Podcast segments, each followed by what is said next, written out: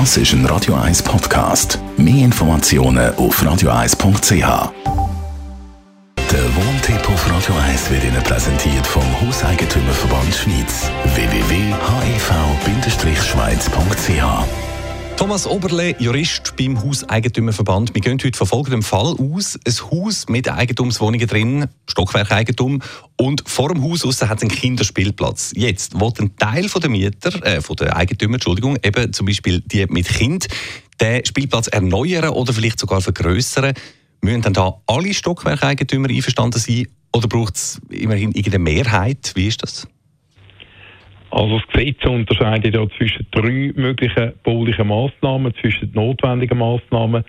Dort langt dann einfach mehr nützliche Massnahmen, wo es dann ein qualifiziertes Quorum braucht. Und dann haben wir noch den Luxus. Und beim Luxus braucht es sogar äh, Einstimmigkeit. Jetzt bei einer so einer Kinderspielplatzerneuerung und Vergrößerung wird man im Normalfall davon können ausgehen, dass es sich um eine nützliche bauliche Massnahme handelt. Also sicher notwendig ist das nicht, das muss man nicht machen.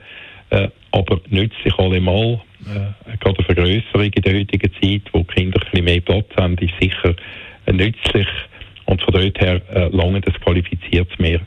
Mhm, ein qualifiziertes Mehr, also äh, das heißt, es braucht nicht nur ein einfaches Mehr von den Anwesenden an einer Stockwerkeigentümerversammlung, sondern auch das absolute Mehr von der, von der Stimmrechtsanteil vom Haus.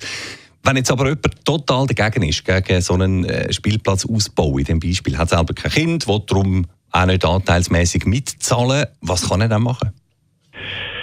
Er hat in meinen Augen nicht viele Möglichkeiten, oder? Weil wenn es eine nützliche bauliche Maßnahme ist, also kein Luxus, dann muss jeder Eigentümer letzten Endes im Rahmen von seiner Werkquote an die beschlossene Erneuerung und Vergrößerung anzahlen, mhm. weil es eben eine nützliche Maßnahme ist und eine nützliche bauliche Maßnahme nicht eine einstimmige äh, Beschlussfassung voraussetzt. Das heisst, in dem Fall muss sich die Minderheit der Mehrheit grundsätzlich fügen. Und das Argument, ich habe kein Kind, wird dann eben nicht lange.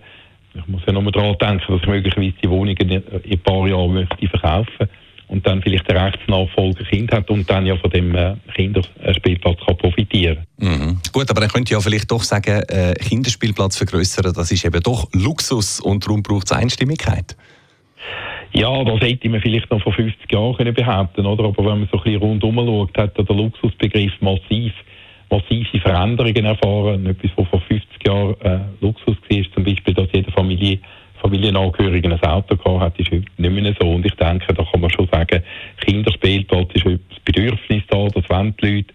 Und da wird man kaum durchkommen, wenn man argumentiert, das sei Luxus der Kinderspielplatz vor dem Haus im Idealfall etwas, wo man sich einig ist. Und falls nicht, dann weiss der HEV-Jurist Thomas Oberle Rat. Danke, Thomas.